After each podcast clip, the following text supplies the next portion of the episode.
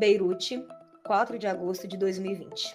Às 18 horas e 7 minutos daquele dia, duas grandes explosões provocadas pela detonação de 2.750 toneladas de nitrato de amônio estocadas em um galpão destruíram o porto da capital libanesa e provocaram danos em um raio de mais de 4 quilômetros a partir do epicentro das explosões. Os vídeos do momento da tragédia, que circularam pelos diversos veículos de mídia nas semanas que se seguiram, mostram cotidianos abalados e uma população aterrorizada pelas explosões. Entrevistas sendo interrompidas ao vivo, pessoas abrigando-se sobre móveis ou como podiam, e até mesmo um ensaio de casamento, no qual a alegria do momento foi varrida pelo impacto das ondas de choque. Naquele momento, apenas as incertezas se alevantavam sobre a cidade, junto com o cogumelo de poeira e gases das explosões da zona portuária. Passados vários meses desde a explosão, sabemos hoje um pouco mais sobre o que aconteceu naquele dia. Sabemos, por exemplo, que a carga de nitrato de amônio havia sido uma grande apreensão feita em 2014. Sabemos também que, ao menos desde 2015, as autoridades libanesas vinham sendo avisadas quanto aos riscos de se estocar a carga naquelas condições. Por outro lado, vários outros aspectos ainda restam serem esclarecidos, tais como a origem do material apreendido, ainda desconhecida, e os responsáveis pela ausência de providências quanto à sua destinação correta e segura. Meu nome é Karina Bento. Eu sou a Laura Oliveira. E esse é o Geoncast o podcast do Grupo de Estudos em Oriente Médio e Maghreb. Para tratar neste episódio dos desdobramentos das explosões no porto de Beirute para a política libanesa e outros assuntos, convidamos o professor do Departamento de Relações Internacionais da PUC Minas e fundador do GEON, Dani Zahreddin.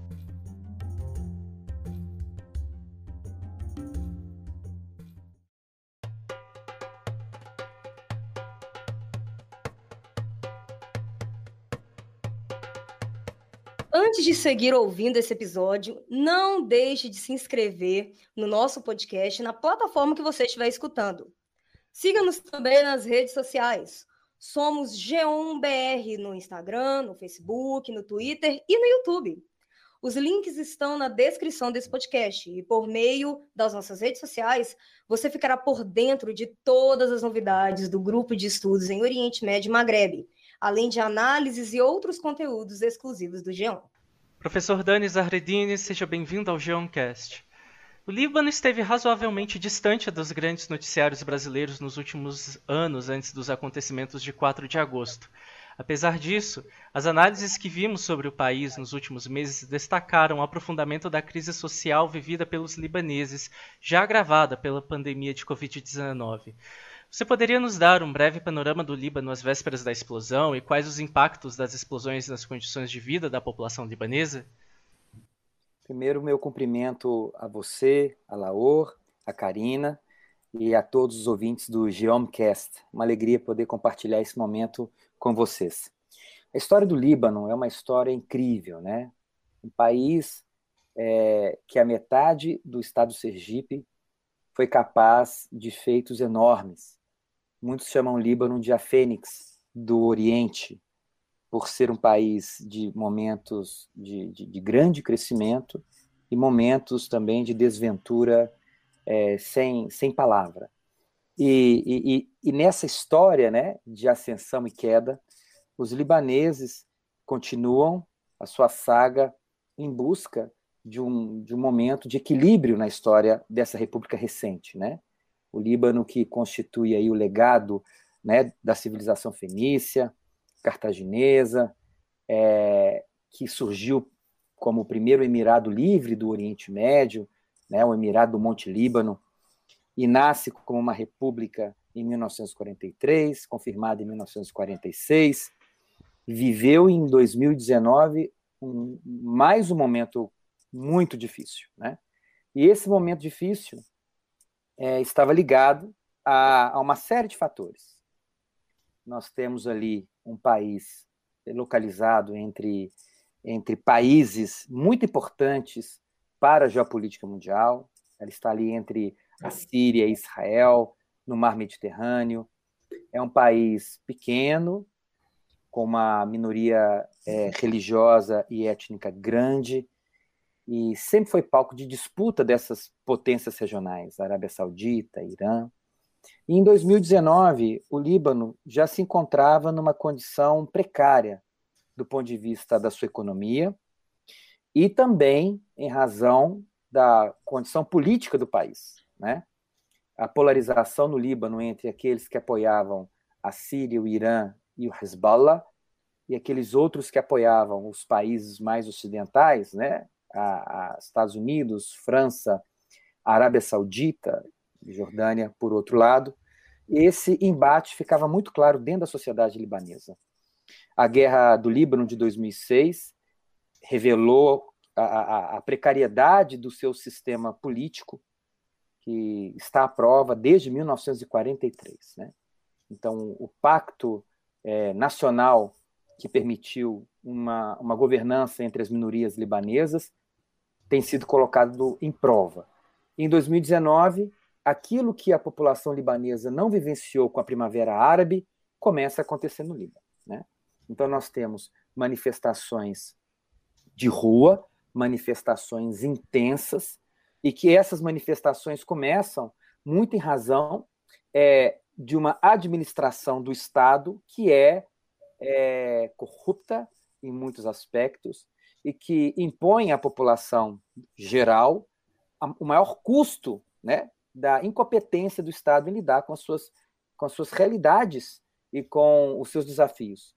Então, é, taxar as ligações por WhatsApp, né?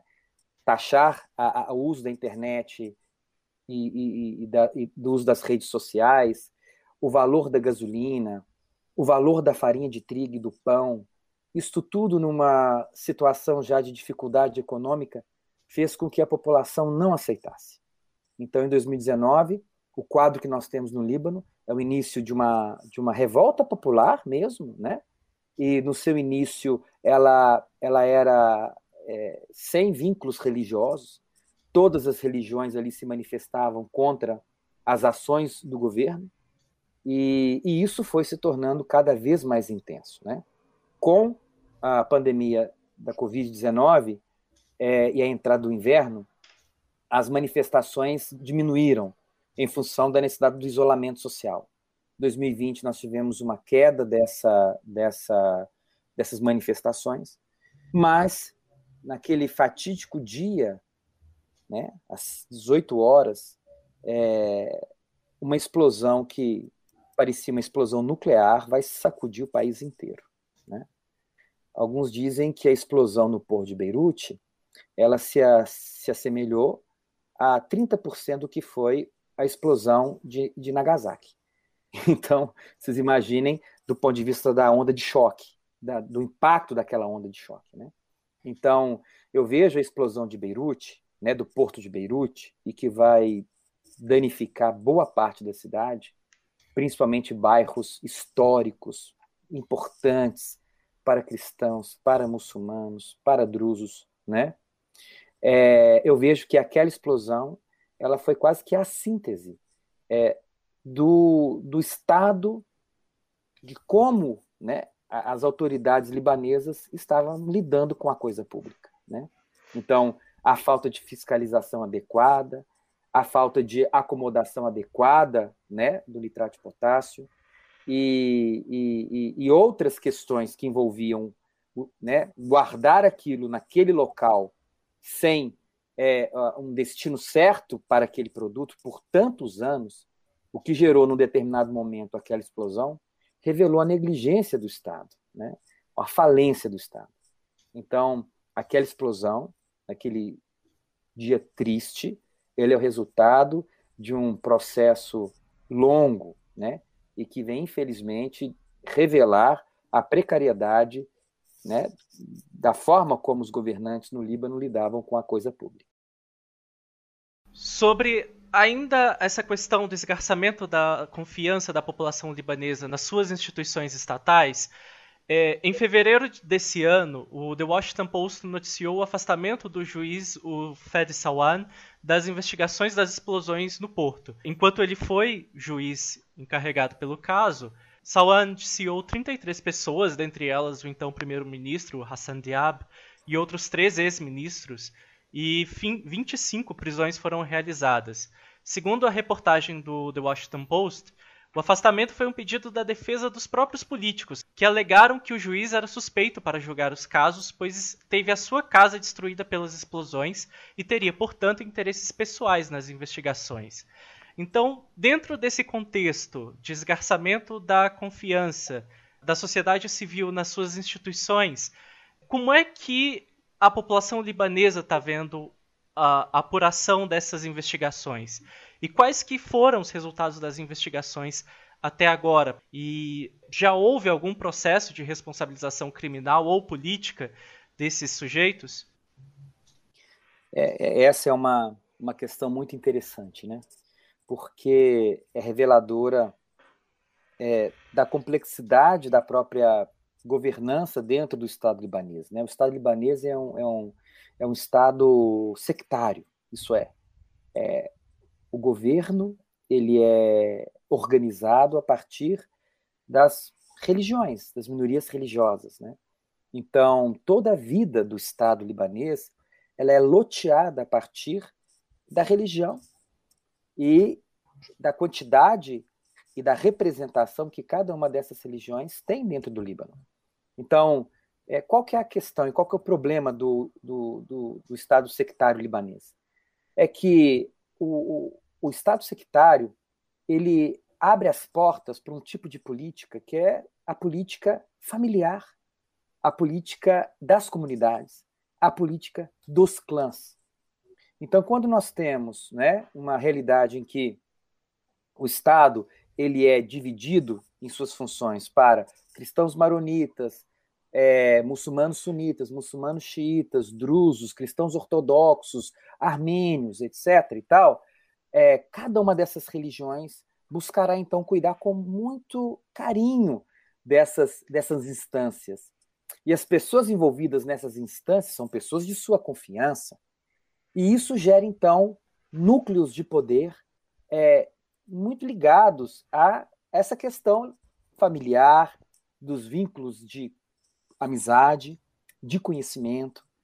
E isso torna o Estado pessoal um dos princípios que nós devemos buscar no Estado democrático é da impessoalidade. As instituições devem ser impessoais. Elas devem existir para todos. Né? Então, eu vejo isso como um, um, um problema sério. E o juiz, né, ele vai é, indiciar buscando né, é, nos cargos e na, e na ação ou na falta de ação dos envolvidos os responsáveis. Então, a, a linha de raciocínio do juiz é correta. Ele diz o seguinte: vem cá, quem foi o primeiro que aprendeu? Quem foi o segundo que pediu para dar solução àquilo? Quem não agiu? Quem omitiu? Quem negligenciou? E a partir disso, ele, ele solicitou prisões e indiciamento de autoridades, inclusive do próprio é, primeiro-ministro Hassan Diab, né? É, o que pegou todos de, de, de surpresa, né? A comunidade política libanesa se indignou com o juiz, né? Mas por que, que se indignou com o juiz? Porque se um juiz chegasse ao ponto de mandar à justiça um primeiro-ministro, qualquer outro poderia ser indiciado por uma irresponsabilidade pública, né? Então, eu vejo que, que a retirada dele foi uma tentativa de acomodar as pressões advindas do próprio sistema político libanês, o que revela a dificuldade de se chegar a um veredito claro, evidente das responsabilidades. Agora há pouco, me parece que no mês de maio ainda, é, o FBI entregou ao Líbano alguns reports acerca das responsabilidades do que teria gerado, de fato, as explosões no porto. Isso ainda não foi revelado. Estamos aguardando aí com, com, com ansiedade é, é, detalhes acerca desses relatórios enviados pelo, pelo, pelo FBI, pela CIA, para as autoridades libanesas. Né? Mas a grande dificuldade de se encontrar né, uma, um, um caminho de esclarecimento e de justiça, ele se torna muito difícil pela própria pelo próprio sistema libanês, pelo próprio sistema político libanês, que é sectário, que é, é faz prática de nepotismo, faz prática de círculos de amizade e círculos familiares, o que impede a existência de instituições impessoais e de ações que gerem confiança na população.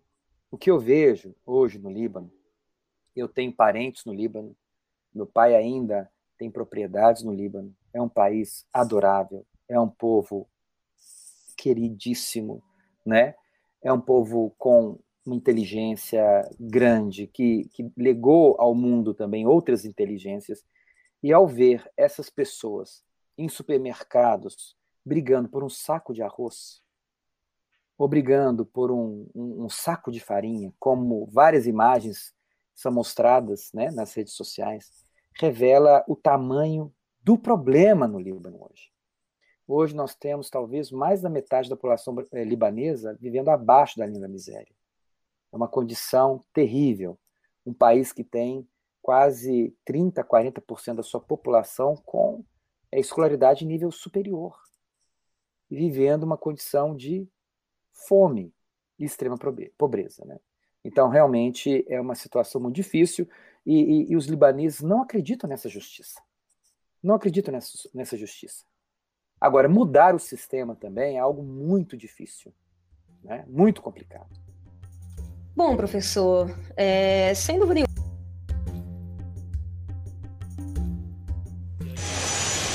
Emmanuel Macron's first presidential visit to Lebanon, an emergency one.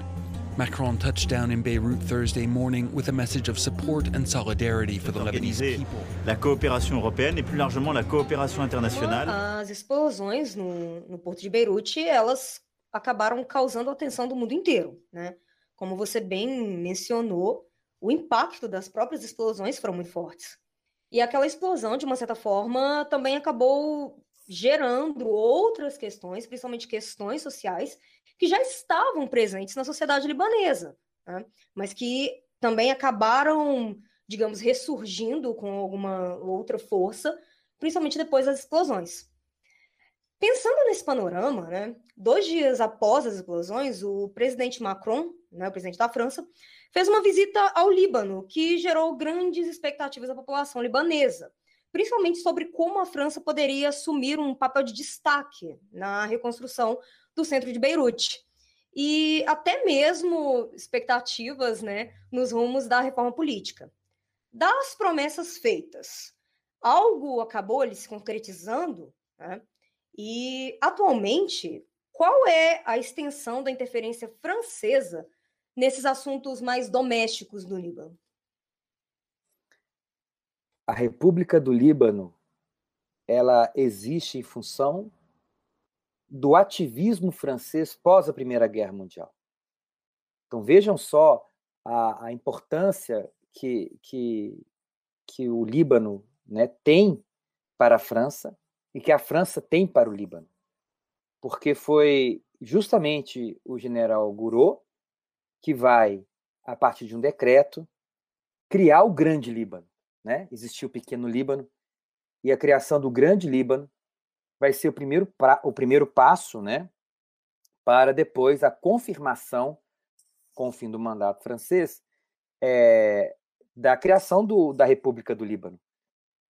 Então, o Líbano ele, ele surge como república como resultado, claro, né, é da Primeira Guerra Mundial, é da presença francesa há muitos anos protegendo as comunidades maronitas, cristãs maronitas do Líbano, né?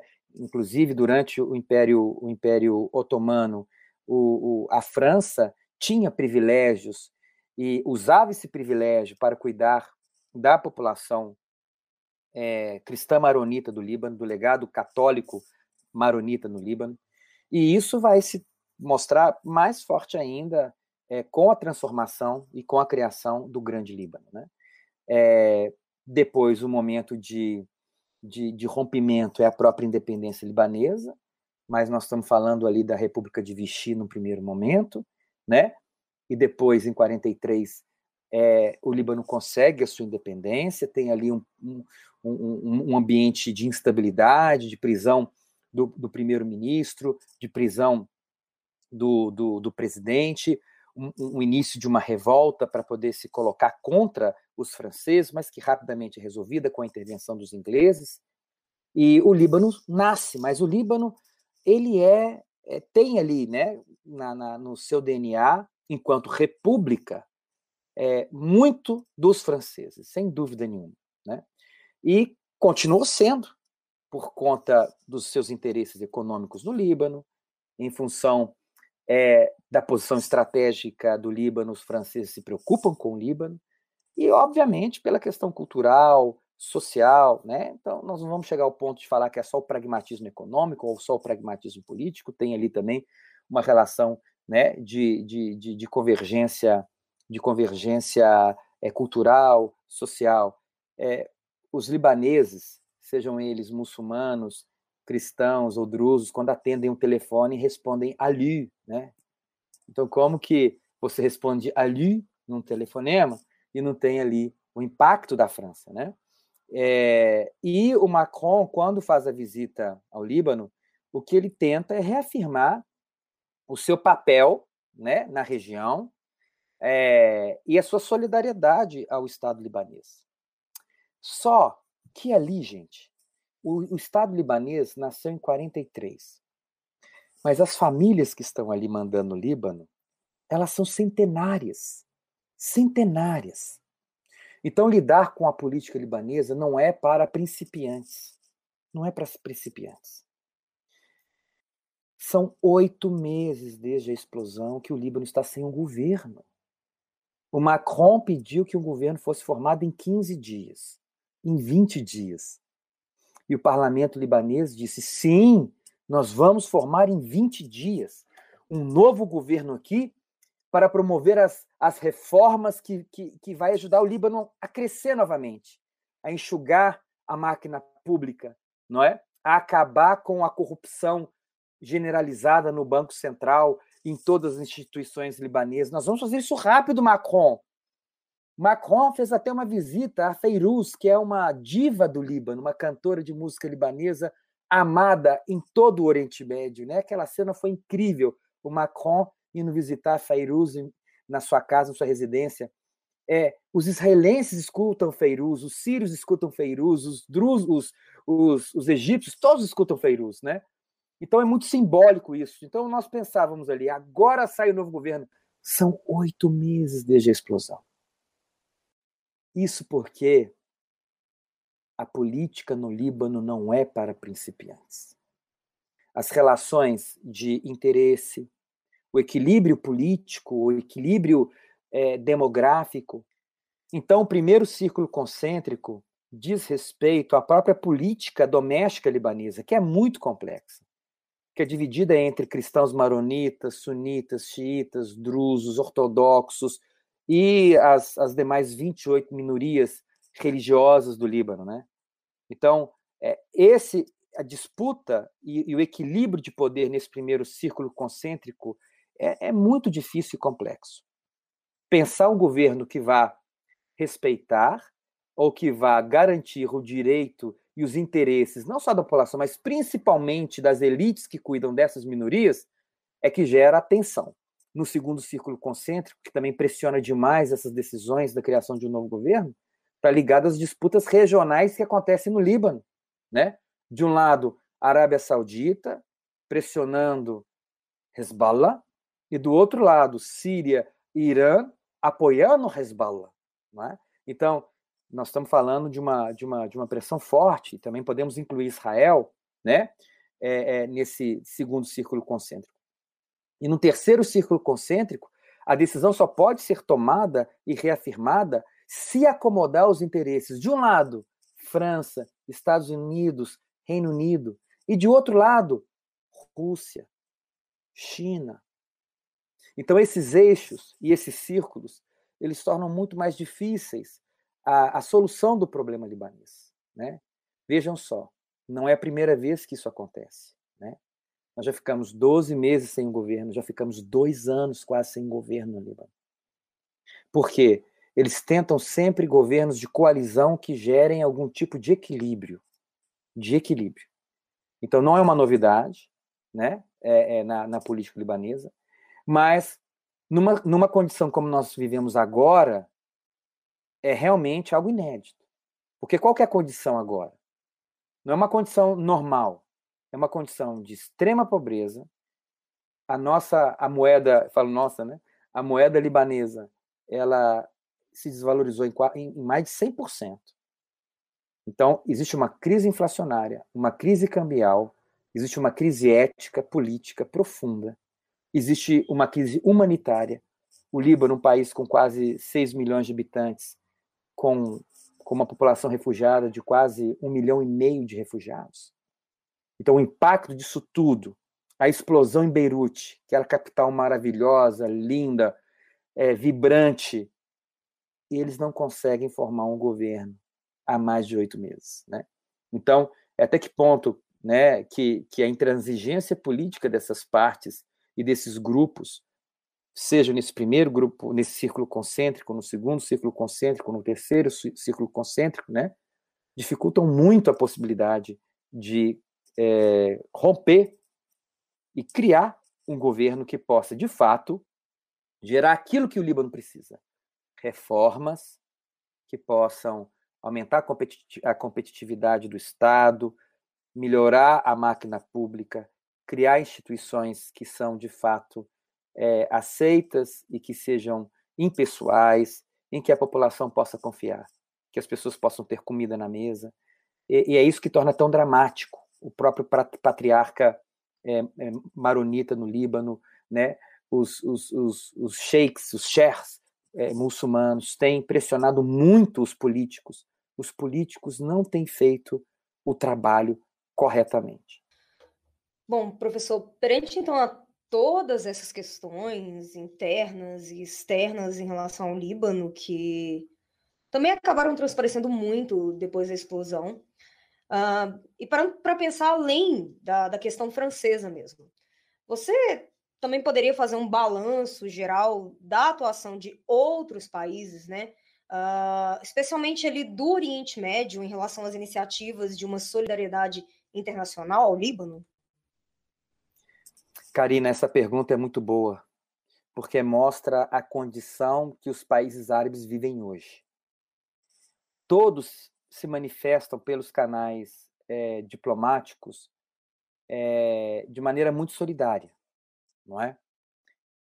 Muitos querem mandar dinheiro para o Líbano, para que o Líbano possa é, se reconstruir nas suas áreas destruídas, principalmente em Beirute, na parte central de Beirute, do porto, e também ajudar na sua crise financeira. Mas até isso é difícil, porque a crise política no Líbano não permite que países do Golfo, como a Arábia Saudita, Emirados Árabes Unidos, né, Bahrein, enviem dinheiro para o Líbano, porque os sauditas querem um afastamento da política libanesa do Irã e do Hezbollah. Ao mesmo tempo, como que os iranianos vão mandar dinheiro para o Líbano se, por outro lado, o primeiro-ministro flerta com mais força com potências e com forças regionais que não coadunam com a visão de mundo dessas forças internacionais? Essa é uma questão. A segunda questão, também muito interessante, é que os países árabes e os países vizinhos, porque o Irã não é um país árabe, né, mas é um país importante na política libanesa, é um país persa, né? é, ele já tem problemas suficientes. Esse é um outro elemento. Né? Quando a gente pensa no caso palestino, por exemplo, da ausência dos árabes no apoio à questão palestina, um desses problemas está ligado aos seus próprios problemas. Isso é, hoje a questão libanesa ou a questão palestina é uma questão complicada, séria, mas o Irã tem seus problemas. A questão nuclear. A Jordânia tem seus problemas, a tentativa de golpe de um ente da família, não é? A Síria tem seus problemas, os países do Golfo têm seus problemas. Então nós, nós, nós vemos isso, que a era do panarabismo ficou há muito tempo para trás. A solidariedade, é, a, as crises dos irmãos árabes, ela fica muito no nível discursivo. Até que um problema com esse país árabe seja realmente um problema que o afete. A partir do momento que aquilo afetar a estabilidade regional, aí sim, aqueles países vão se, vão se solidarizar de maneira material e real. Então veja essas duas questões. Uma de cunho político, que a ajuda que, que viria de fora, substancial, não estou falando de remédio, não estou falando de farinha de trigo, não estou falando de comida, não estou falando de óleo diesel, né? Que isso eles ajudam. Estou falando de uma ajuda substancial para tirar o Líbano dessa situação precária que ele, que ele vivencia hoje, né? Eles só farão isso quando tiverem é, a certeza que o governo que estará lá é um governo estável, um governo aceito pelos seus próprios estados, para que assim a, a ajuda possa chegar. É o mesmo discurso de França, é o mesmo discurso dos Estados Unidos. A França já ofereceu um, um, uma conferência internacional para arrecadar fundos para ajudar o Líbano e diz o seguinte: o dinheiro já está aqui. Nós só precisamos de um governo que faça as reformas e que tome as decisões difíceis e que acabe com os privilégios, que consome todo o dinheiro que, que, que as pessoas pagam com seus impostos e não recebem nada em troca, para que esse dinheiro possa chegar ao Líbano. De certa forma, é parecido com o Brasil, não é? Então, é, só que o Brasil ainda tem condição de, de, de, captar dinheiro. O caso do Líbano é de uma, é, é de uma é, bancarrota total infelizmente.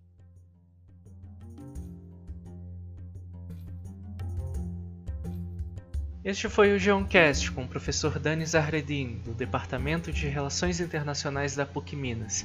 Este episódio foi gravado em maio de 2021 e utilizou áudios de Franz Van Catre e trilha sonora de Kevin MacLeod.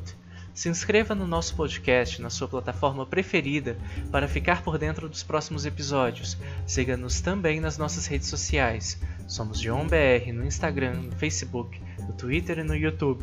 Os links estão na descrição deste podcast. Até a próxima!